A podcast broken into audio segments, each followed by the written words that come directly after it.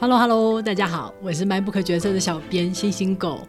不好意思啦，跟大家告假了一个礼拜，原因是因为我上个礼拜整整两天都在现场看 F1 的赛车，回到家已经精疲力尽，没有办法录音了。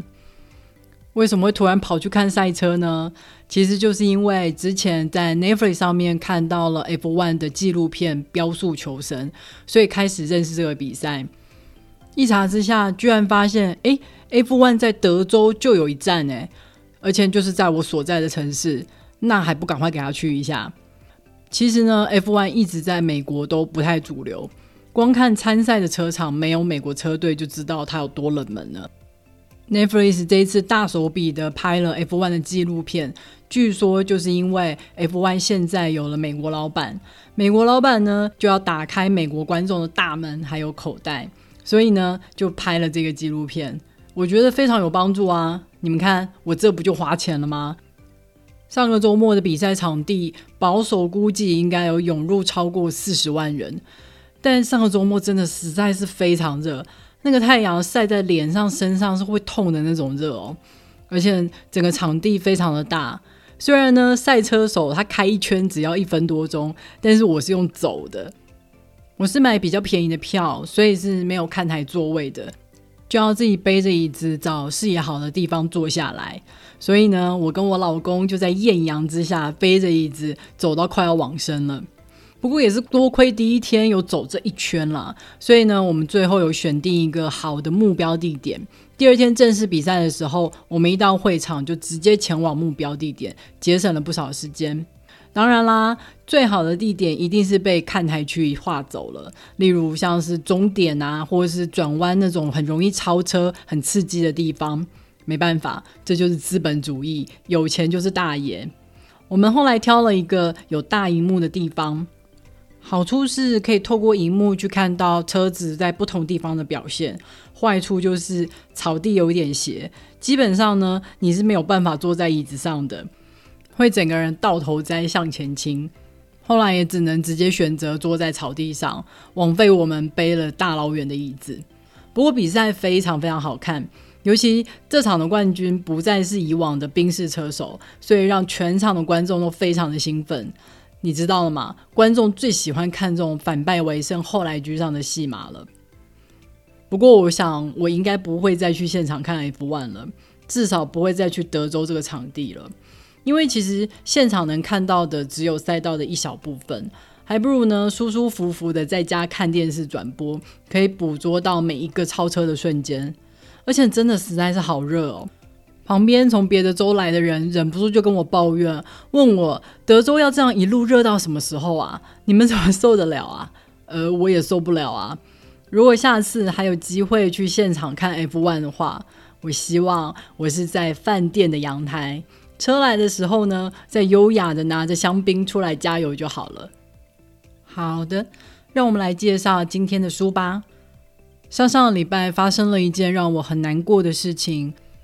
就是陈柔静作家因为车祸重伤，虽然抢救了三天，但还是不幸过世了。觉得真的是太可惜了，他还这么年轻诶，他才五十七岁而已。不知道大家认不认识他，有没有看过他的书呢？我自己也是很晚才认识他，第一本看的书是一个木匠和他的台湾博览会，看完之后一整个惊为天人。这个作家的资料搜查能力也太强了吧！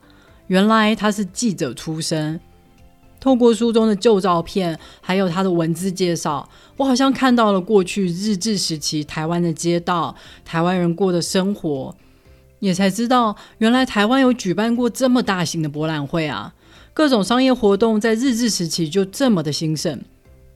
看完他的书，一方面会觉得哇，好有趣哦！原来台湾以前是这个样子啊！一方面又会觉得很感慨，我怎么会对这块土地上的事情知道的这么少呢？为什么这些事情对我来说这么陌生呢？今天想要介绍几本陈如静的书给大家，让大家一起来认识这位好作家。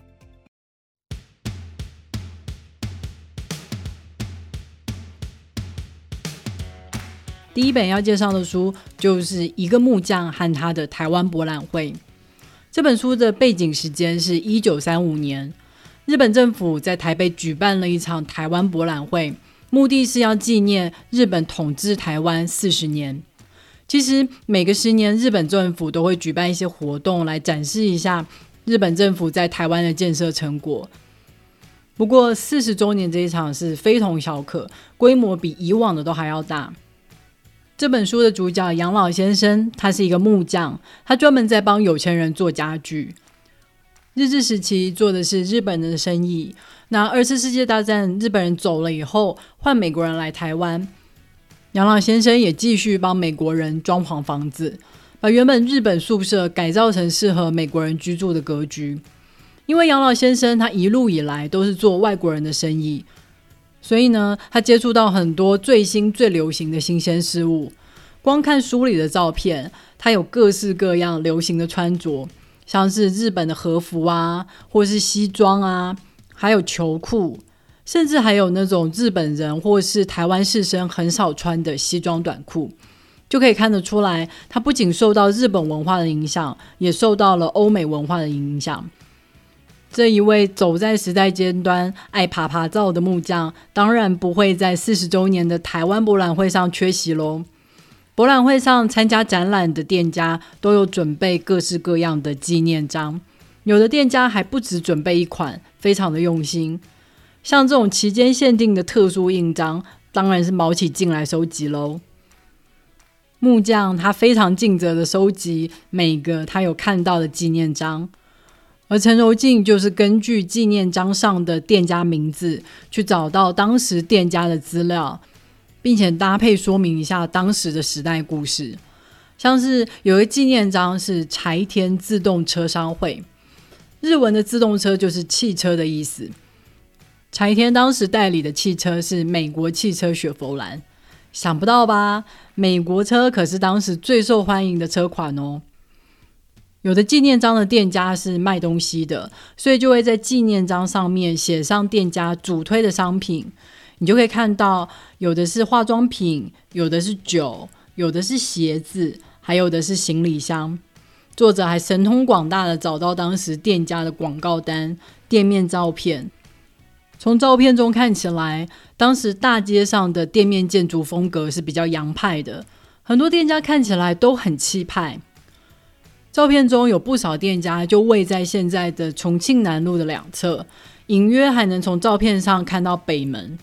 以前啊，我高中的时候总在那条路上走，所以现在看到他过往的模样，就觉得非常的有趣，有一种在看最熟悉的陌生人的感觉。博览会的纪念章中还有很多的旅馆，作者有时候就会讲讲旅馆创办人的故事，有时候也会讲讲在这间旅馆里面发生过的有趣的新闻。这些人物、这些故事，如果放到了整个历史长河里面，它不过就细如一粒沙粒，很容易被忽略。但是，也就是这些普通人的故事，更能让我去想象当时的生活。因为历史不只是由我们在课本上背诵的一个一个大事件所组成的，历史讲的正是我们每一个活生生的人所经历过的生活。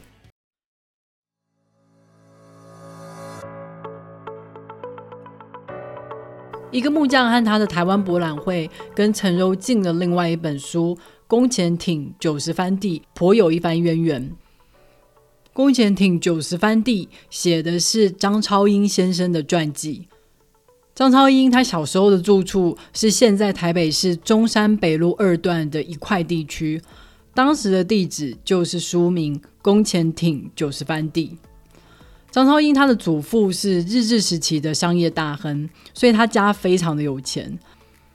这样富裕的家庭背景，自然让张超英从小就过着跟其他台湾人相当不同的生活。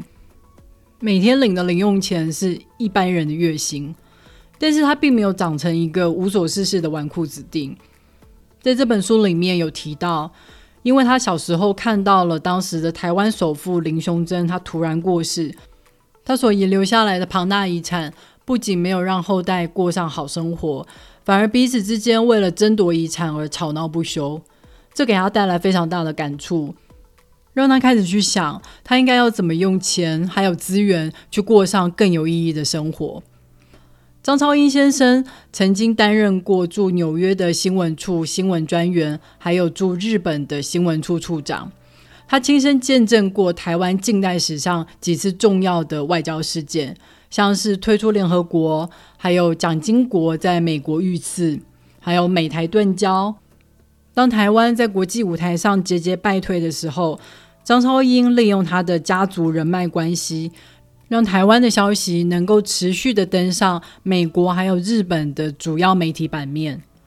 他也私底下安排了台湾官员还有日本官员持续的交流，在维系日台的友好关系上面，张超英可说是功不可没。但是老实说，在读这本书之前，我并不认识张超英先生。读完之后，有种深深的感触。我们对于这种出身台湾的人物，真的认识好少哦。不管是艺术家、作家，或是政治人物。今年是台湾文化协会（简称台湾文协）的成立一百周年。大家对于台湾文协熟悉吗？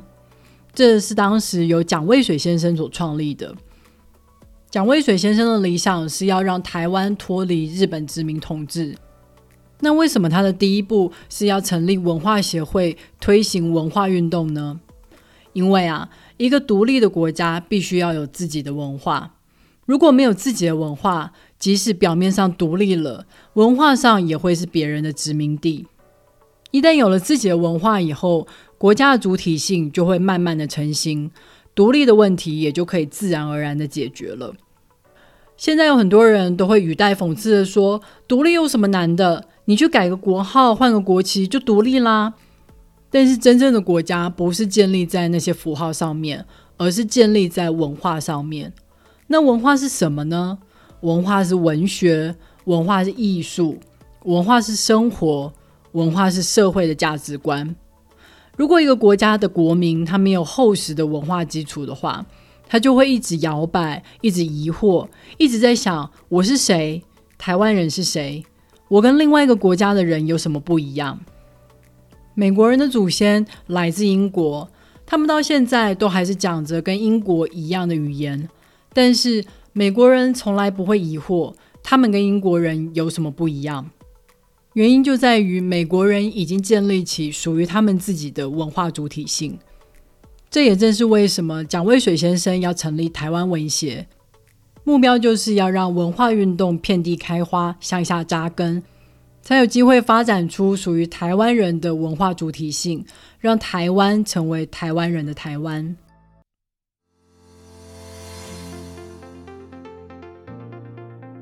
那么，一个木匠和他的博览会跟宫前艇九十番地的渊源到底是什么呢？起源是一张照片。我们之前有说，张超英出身富裕。虽然相机在当时非常的昂贵少见，但是张超英先生还是提供了非常多家传的历史照片。有一天，陈柔静意外的发现，在同事分享出家里的老照片里面，居然有一张是跟张超英提供的照片相同。陈荣静赶忙去拜访同事的爸爸，才知道原来照片里面的有一个人是同事的爷爷。爷爷当时透过了共同的友人，也认识了张超英，所以才会有那一张共同出游的照片。同事的爸爸，他不仅保留了照片，还保留了爷爷所留下来的各种收藏，其中一本笔记本上面就盖满了各种充满时代意义的纪念章。所以后来才有了一个木匠和他的台湾博览会这本书。我好佩服这家人哦。因为你可以想象吗？像纸这种这么脆弱的东西，居然可以好好的保存了几十年。现在又透过了陈柔静认真的整理爬书，把这些收藏背后的故事出版成书，于是就有更多的人可以看到爷爷那个时代的生活跟历史。就在今年，陈柔静推出了一本小说《大港的女儿》。不过，它其实并不是一个全然的虚构小说。小说的主角是以一位旅日的女企业家郭孙雪娥为本。书中主角的人生经历大致就跟这个孙社长相同。日治时期出生高雄，然后一路读到了高等女校。后来国民政府来台以后，他不得不断了去日本念大学的计划，从头开始学 b p m f。后来她嫁给了台南麻豆的医生，在辗转的跟丈夫到了日本东京做生意。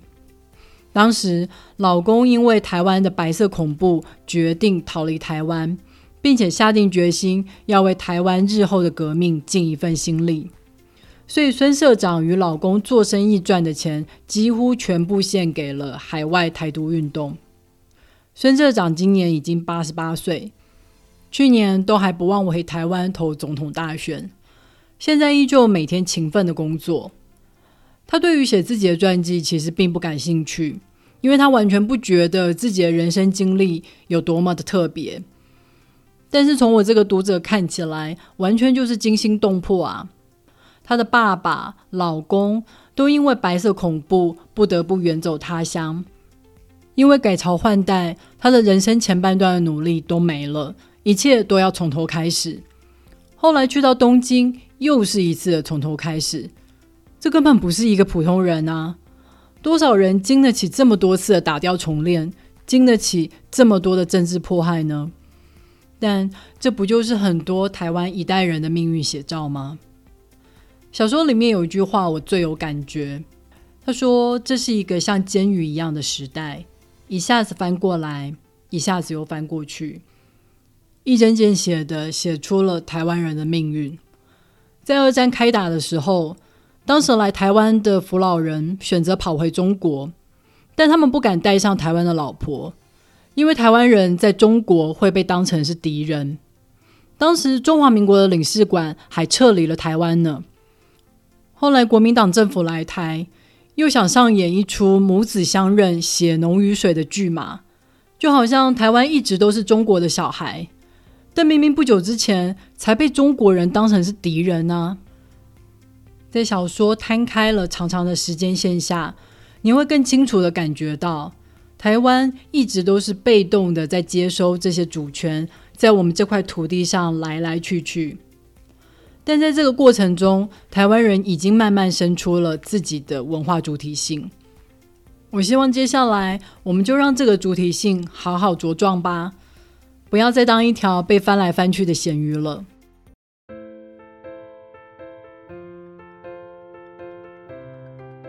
好的，陈柔静的书就介绍到这里了。我记得我以前去爬山的时候，最喜欢看各种淹没在台湾山林里面的废弃建筑物，很多都是日治时期为了管理原住民所留下来的住在所，或是以前原住民聚落所留下来的博坎石墙，有些规模很大哦。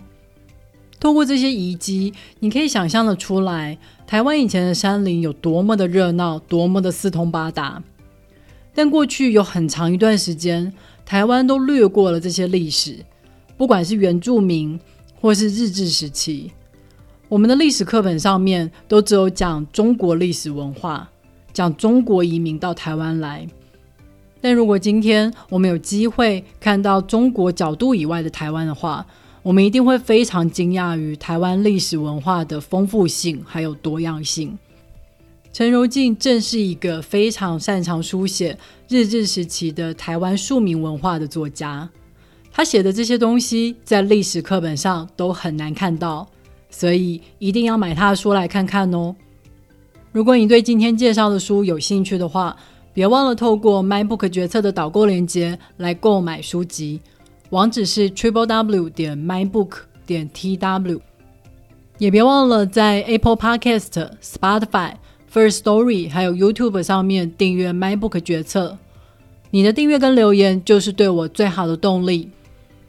今天是第三季的最后一集，下个礼拜我们会休息一周，那么我们就下下个礼拜再见喽，拜拜。